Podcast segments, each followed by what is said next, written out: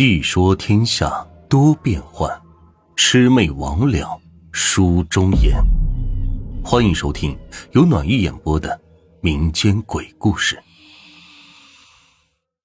今天给大家分享的这个故事呢，是来自于一个听众的呃一些小经历，可能没有那么恐怖，但是它是发生在身边的事。我相信听众们也很想听到我说那两个字啊，真实是吧？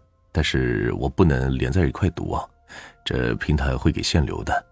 好了，咱们废话不多说，开始今天的故事。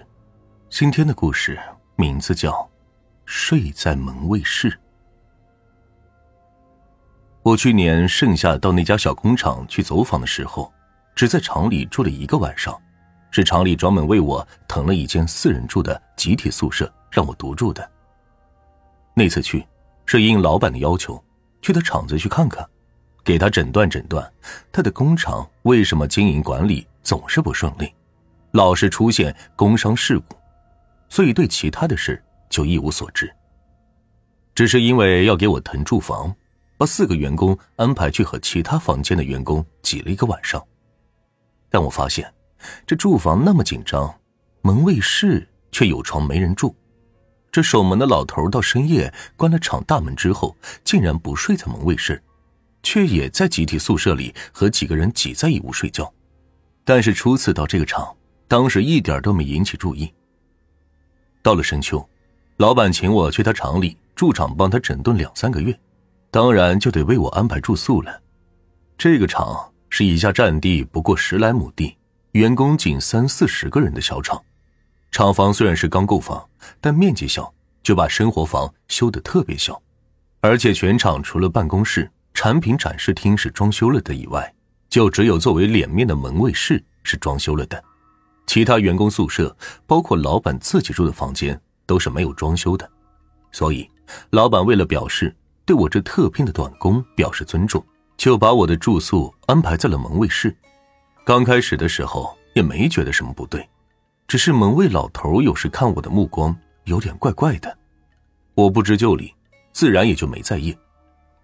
大概住了有将近一周了，有一天晚上，我感觉有人压在我的身上，就挣扎醒了，可这人一醒也就没什么了。我想，可能是在睡梦中做梦的反应，也就没在意。可再次睡去，自然还是没有睡着，又被压住了。我伸手推。很明显的感觉推到了人，等到这次醒过来，就过去好久才睡着，后来就一直睡到了天亮。我心想这应该是梦魇，就没有往心里去。大约又过了几天，那晚的事可又发生了，而且第二次睡过去之后，感觉到床边有人同睡，伸手去摸摸，这还真的摸到了人。我心想。这间屋里就我一个人睡啊？难道是我忘了关房门？另外又有人进来睡了？然后我就爬了起来，特意起床去看了看门。此时的门是拴好了的呀，但我还是觉得是梦魇，也就没有在意。只是再睡后就没有什么了，一直睡到了天亮。可再后来，我每隔几天，有时是连着两三天，晚上都会有类似的梦境。我就有些奇怪了，为什么老是会有这样的梦呢？而且特别是每次有人压在我身上的时候，会摸到床里面有人睡的时候，我并没有真睡着啊。因为每逢那种时候，我都是醒着的，至少是半醒半睡的。一是意识清晰，二是能够听到屋外狗叫、虫鸣或者其他的响动。于是我就产生了怀疑：这是不是真的有鬼？是不是因为有鬼，所以这间屋没有人去住，连本着就是门卫的老头都要去挤集体宿舍？等到第二天，我就找到了守门的老头，问他怎么当门卫不在门卫室里睡。这个门卫很狡猾，说是老板要把装修好了的房子留给我住嘛。我就问他，那我上次来厂里的时候并没有占用这间房呢，那为啥？你那晚也要在集体宿舍住呢，我给他递了支烟，他才把我拉到一旁，神神秘秘的说：“他说，他在这个三六工业园为两个厂守过大门了，对这个工业园还是比较了解。现在这个厂房是转租了很多次的厂房，后来呢就一直租不出去。现在这个老板是从外省搬来的，由于不知道原因，才图便宜给租了下来。然而这厂里总出现工伤事故，而这间门卫室总是闹鬼。他怕老板不租这个厂了，他也就没有守门的工作。所以就没给老板说，这个厂以前根本租不出去的事。他刚来守门的时候，也是在门卫室里边睡的，但遇到几次半夜有鬼陪睡或者压在身上后，他就跟老板说了，这半夜有鬼压身。这老板呢也是将信将疑，但是看他年龄大了，这才同意他的要求，安排他去住集体宿舍。后来，这个门卫室。每天晚上就一直没人睡。听了守门老头这么一说，我心里明白了，也开始有些害怕了。但转而一想，都那么多次了，鬼也没把我怎么样呢。以前就听人说过，人若阳火高就不会遇到鬼，就算是遇到了也会看不到。但阳火低的人就有可能会遇到，而且还会被鬼伤害。看来我这人阳火高，不怕鬼。再说，这与工作无关，就没给老板说这事。一切依旧是照旧。过了没几天，有一天晚上，我因为有事睡得晚，上床都快十二点了。刚上床几分钟，根本就还没有睡着。不但这眼睛是睁着的，而且脑子里还在想当天厂里的事情。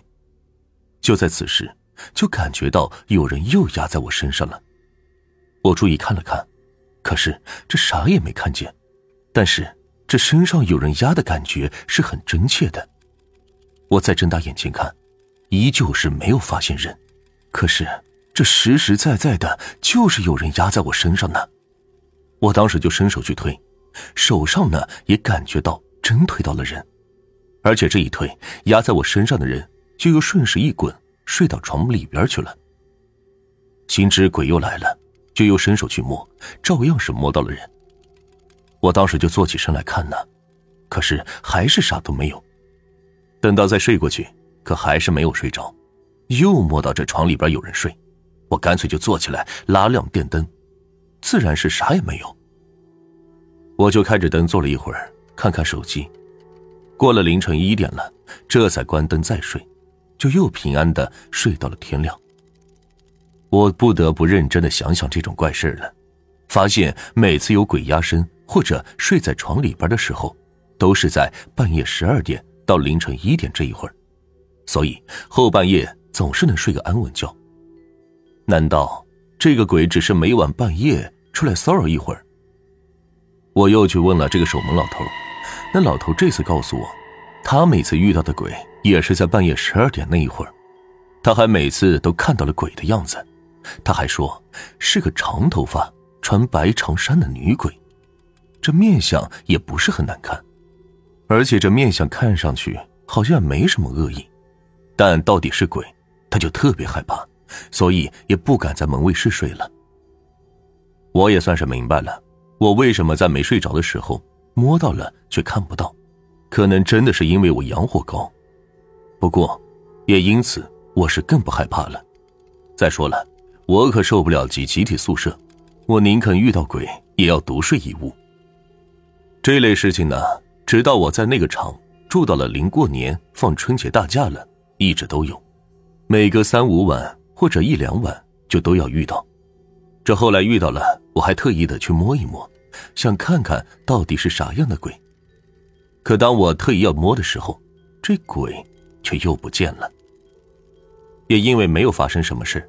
我也就一直没有说这事，直到我完成了驻厂期间的工作，离开工厂前，因觉得这个老板待我还可以，我这才给这老板说了这些事情，并给老板说了这个厂以前一直就有灵异事件，所以没有人租用，租金呢也才这么便宜。我当时就建议老板最好另外找个厂房，不管怎么说，有这些灵异事件，肯定对他的生意是很不利的。